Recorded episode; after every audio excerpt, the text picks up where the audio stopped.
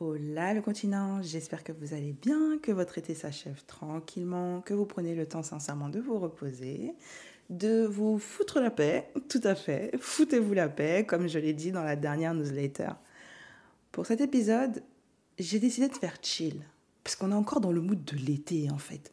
On veut pas que la rentrée arrive. Bon, il reste encore huit jours et je me dis que bah en fait, pour cet épisode de podcast, on va encore rester dans ce mood estival.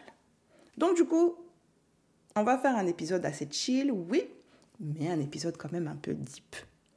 Deep pourquoi? Parce que pendant mes vacances, je suis retombée en fait sur certains de mes carnets de journaling que j'avais remplis pendant que j'étais dans ce que j'appelle ma période de self-discovery. Et aujourd'hui, en tant que thérapeute, quand je relis ça, je me dis mais waouh, waouh, mais j'ai marché. Oh, j'ai marché, c'est-à-dire que j'ai parcouru un vrai chemin. Il y a certains passages qui, en les relisant, m'ont réellement serré le cœur. Je ne vais pas vous mentir, ça a été une vraie expérience de relire certains de mes écrits. Mais à côté de ça, il y avait quand même d'autres passages qui m'ont laissé penser que, au final, certaines de mes réalités devaient être partagées et entendues par certaines personnes qui en auraient le plus besoin. Du coup, j'ai rassemblé quelques passages de mes carnets de journaling et je vous en ai fait ce que je vais appeler une lettre thérapeutique, afin que ben, vous puissiez du coup refaire un peu le plein d'énergie avant cette fameuse rentrée.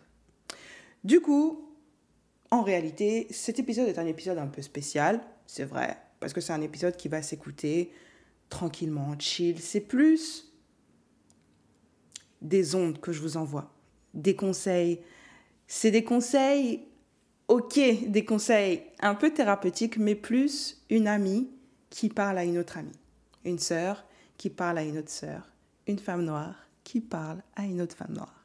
Donc, installez-vous tranquillement, quel que soit ce que vous faites. Si vous n'êtes pas trop dans l'activité, gardez la position que vous avez actuellement et puis recevez. Let's go.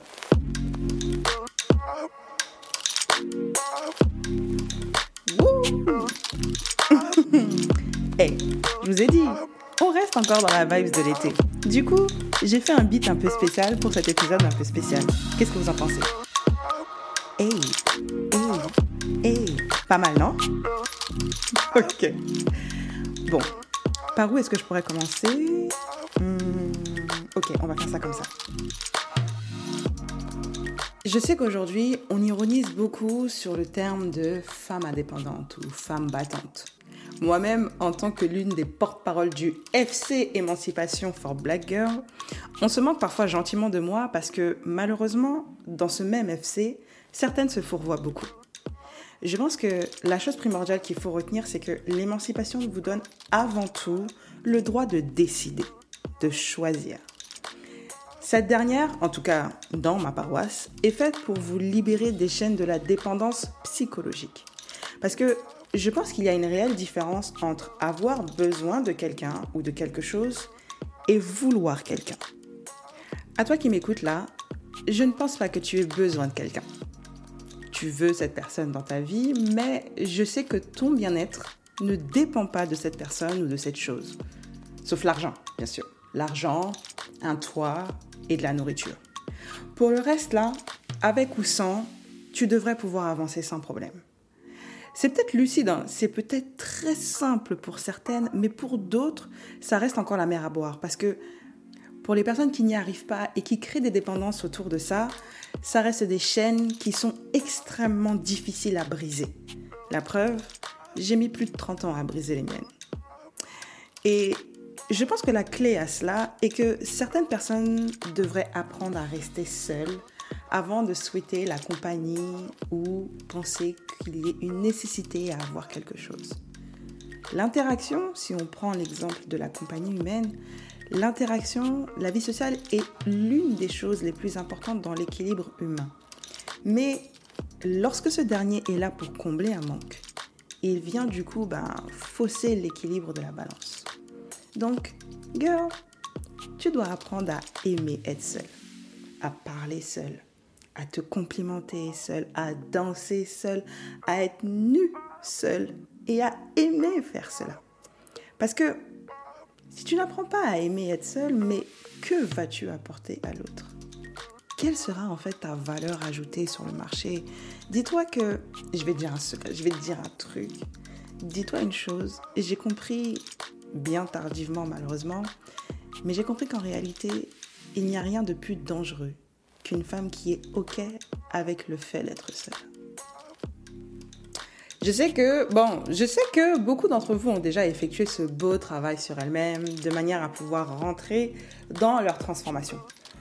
Ou peut-être qu'en fait, bah, c'est maintenant qu'elle commence, du coup. Et pour cela, eh ben, je souhaiterais que vous puissiez vous remercier comme moi, j'ai appris à me remercier quand j'ai pu observer certains changements dans mes comportements. Je me disais, Jay, je veux te remercier de croire en toi. Je veux te remercier pour le travail que tu fais sur toi et dans ta vie. Je veux te remercier d'être au quotidien cette personne qui donne plus encore et fait plus de bonnes choses que de mauvaises. Du moins, j'essaye. Je veux te célébrer, Jay.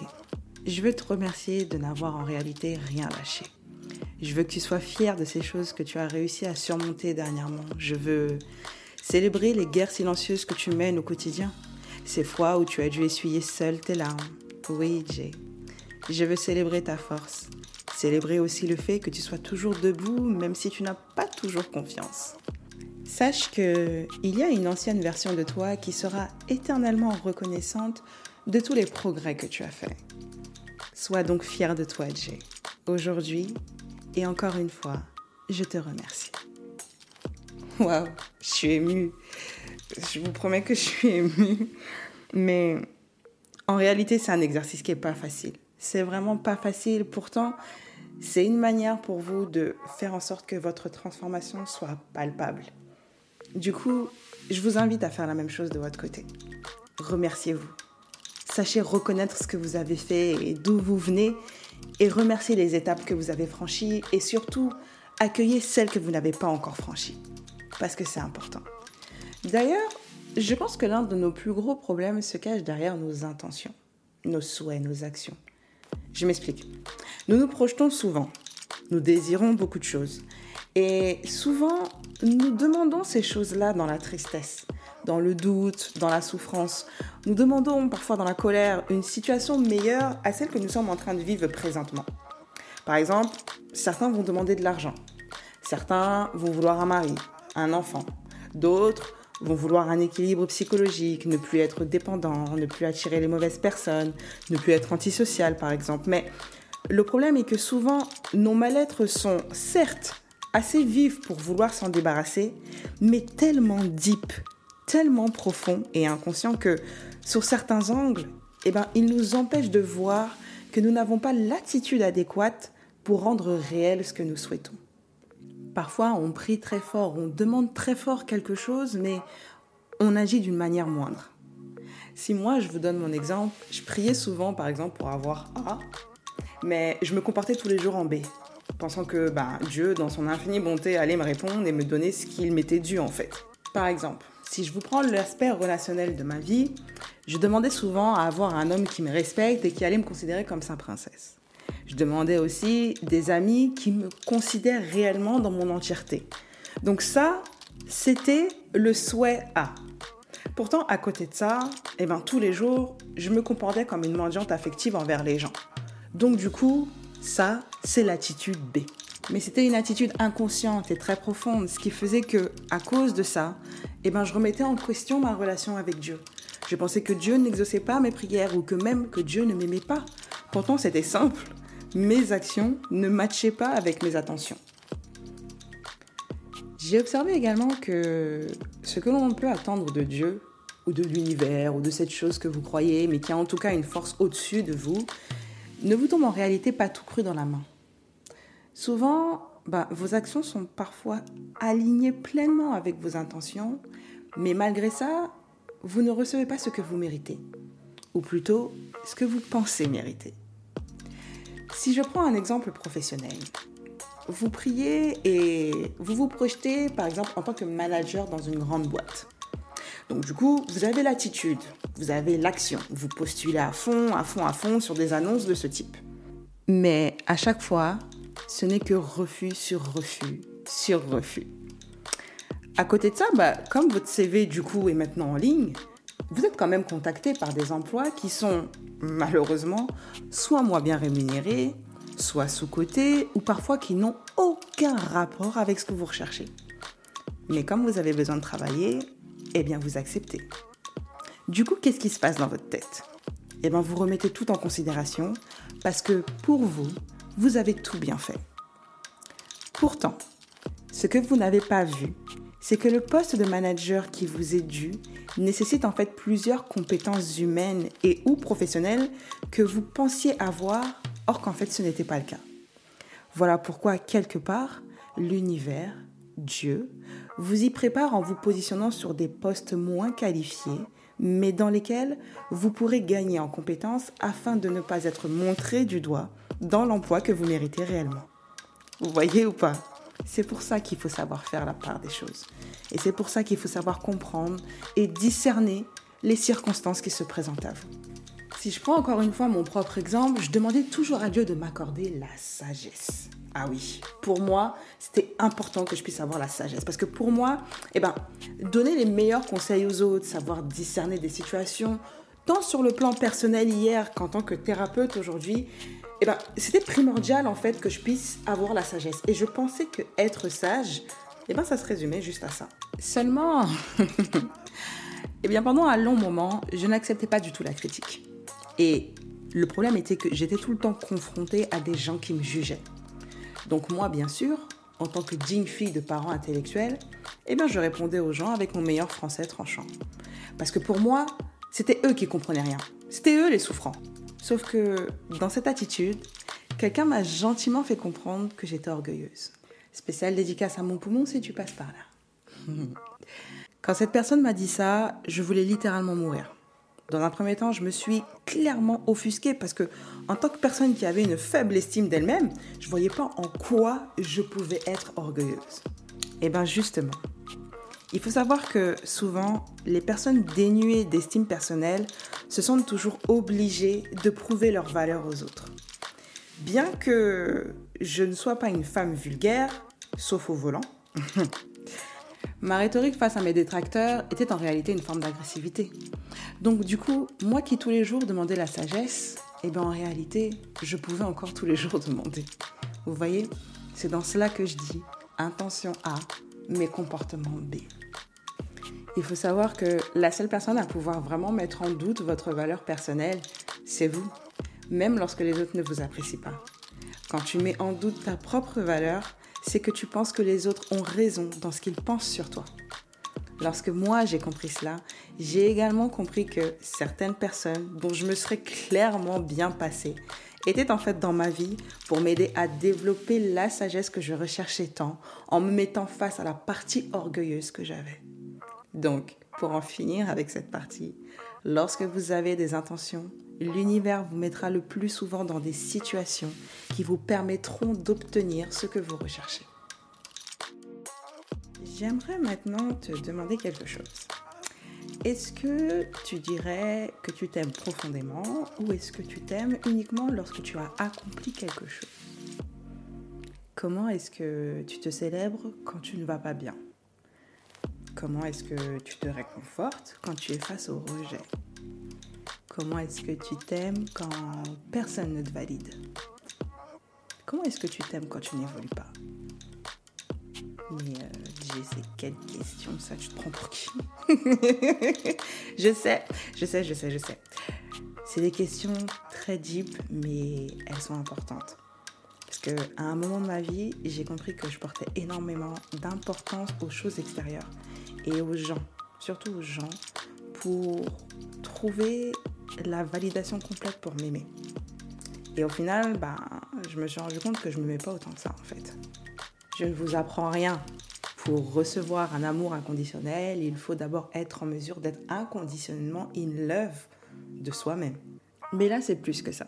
Ce que j'essaie de te faire comprendre, c'est qu'il faut également être capable de s'aimer, même quand on n'a absolument rien à démontrer.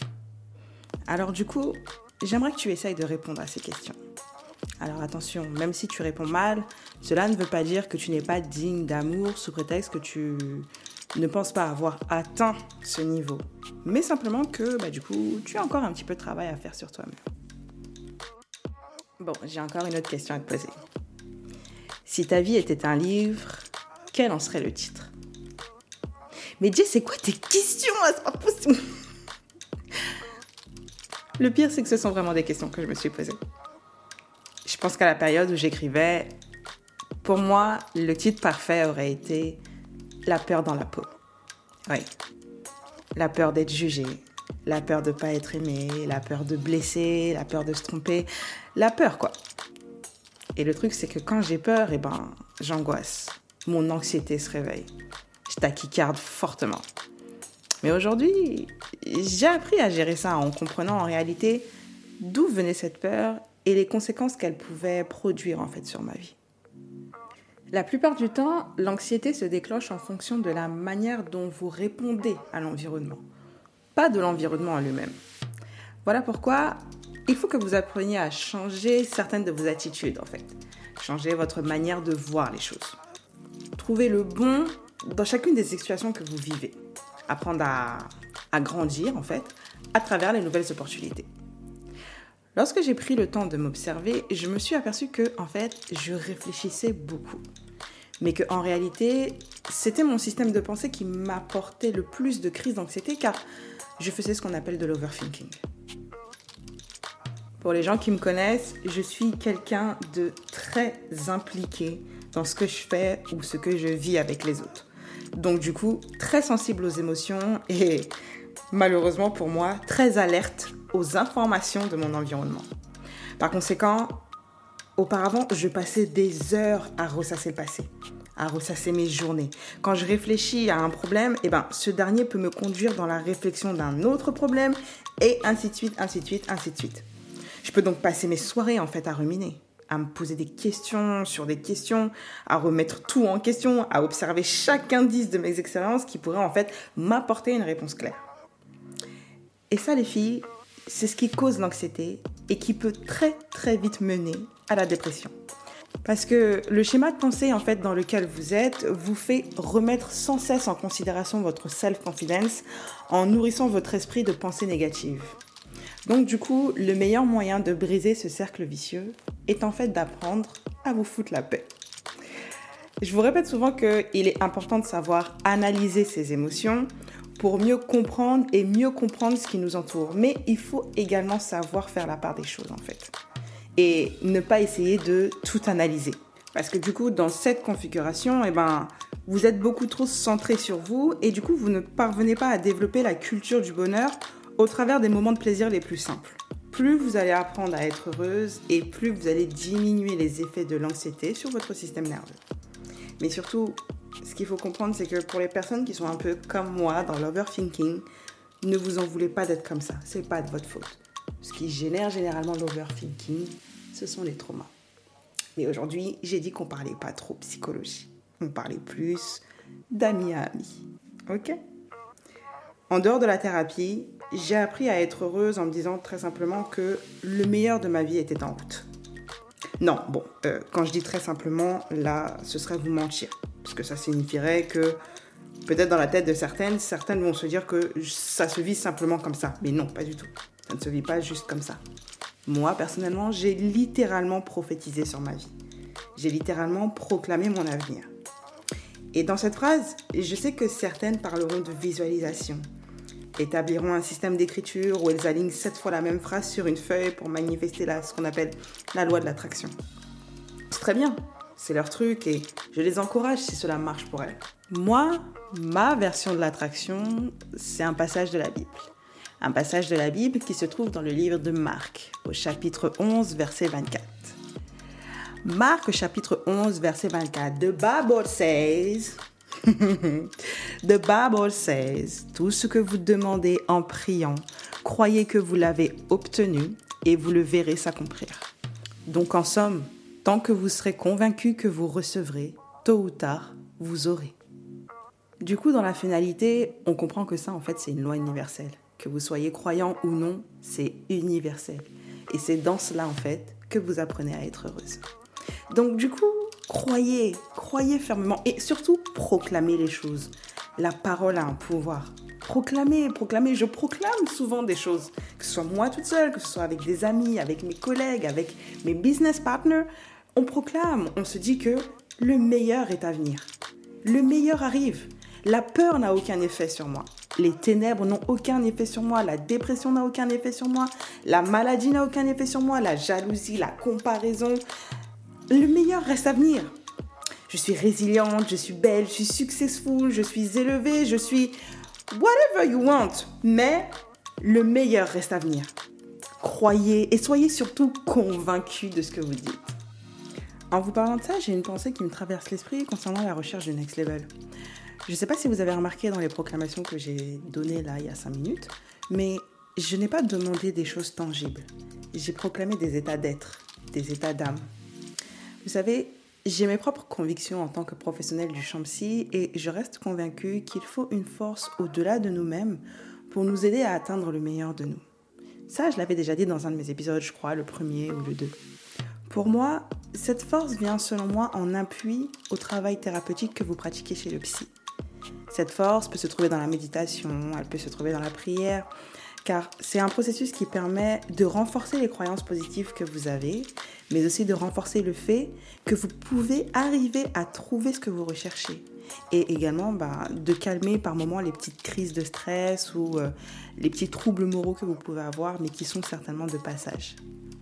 Lorsque vous êtes en fait dans cet état de méditation ou dans cet état de prière, et que vous êtes en même temps en quête du next level, l'objectif est que votre nom se transforme en prénom. Avec une vraie majuscule au début. Si je prends par exemple le prénom Sandra, eh bien, le fait de rentrer dans le next level veut dire que Sandra, qui aujourd'hui se voyait petite, diminuée, stressée, dépressive, avait en fait un petit S au début de son prénom. Mais le fait qu'elle puisse creuser, chercher, Trouver sa transformation veut dire que elle passe du petit s au S majuscule. Donc du coup, elle passe de la pauvreté psychologique, parfois même de la pauvreté physique, à la prospérité. Elle peut passer d'un état dépressif à un état de self-esteem. Le next level, c'est ça. Le next level, c'est la nouvelle vie. Donc, proclamer, pas pauvrement, proclamer grandement. Ou, le meilleur exemple, proclamer comme un enfant crier comme un enfant, réclamer comme un enfant qui réclame son jouet. Parce que les enfants n'ont pas le temps de réfléchir. Tout ce qu'ils veulent, c'est ça. Alors demandez, proclamez. Oubliez la peur et proclamez. Changez votre nom de manière à être pleinement aligné à votre destinée. Je ne pouvais pas finir cette lettre thérapeutique sans aborder au moins l'aspect relationnel de la vie. Je pense que parfois, voire même souvent, la personne que l'on veut réellement ne nous mérite tout simplement pas. J'ai appris à mes dépens que lorsque vous rentrez dans une relation, et quelle que soit la relation, il faut savoir se demander ce que va nous coûter cette dernière, ce que va nous coûter d'être avec cette personne. Si le prix à payer est votre dignité, votre respect personnel, votre tranquillité d'esprit, sincèrement, courez, laissez tomber. Ne regrettez rien, ne culpabilisez en rien. Sachez qu'il y a devant vous quelqu'un qui ne demande qu'à être avec vous et avec ce que vous êtes, même avec la partie que vous détestez le plus chez vous. De même, il y a des personnes qui ont une date de péremption, totalement, comme les boîtes de conserve. Ouais. Ces personnes ne sont pas faites pour rester dans vos vies. Et la clé est de savoir justement à quel moment il faut couper les ponts parce que ces personnes ne sont tout simplement pas prêtes à rentrer dans cette phase du next level dans laquelle vous êtes. C'est exactement le même processus pour les relations toxiques ou les victimes de pervers narcissiques en fait. Tout le monde peut rentrer dans une relation toxique. Personne n'est exclu, même le plus aguerri, mais le tout se joue dans la capacité à en sortir. Vous savez, souvent, on marche en portant de la douleur, des frustrations. Et la plupart du temps, nous sommes aidés par des personnes qui sont également blessées et frustrées de leur côté. Et comme la vie est bien faite et qu'elle veut nous combler, eh bien, elle essaye par moments de nous envoyer des belles choses, des bénédictions. Mais le truc, c'est que on peut pas les attraper parce que on tient toujours aux personnes et aux choses qui nous ont brisés. Let them go. Lâche prise. Relâche ce que tu sers de toutes tes forces dans tes mains de peur de ne pas trouver mieux et vois comme elles sont maintenant à même de recevoir ce que tu mérites réellement. Parce que tu mérites, maman. Dans cette continuité, ne laisse pas diminuer ta capacité d'aimer pour des personnes qui n'ont pas eu la capacité de t'aimer. Tu verras que lorsque tu perds l'attachement que tu avais pour une personne, tu te rends compte à quel point en réalité cette personne était so basique, mais qu'en fait c'était toi, toi, ton amour et ton énergie qui, en réalité, le ou la rendait si spécial. Pour finir, comme je le disais plus haut, je pense qu'il n'y a pas de mauvaises personnes. Je ne pense pas qu'on aime ou qu'on tombe amoureuse des mauvaises personnes. Je pense que nous aimons les gens pour une bonne raison. Je pense qu'une personne est dans notre vie pour une raison. Et je pense également qu'elle en sort pour une autre, mais que dans les deux cas, cette raison est bonne pour nous.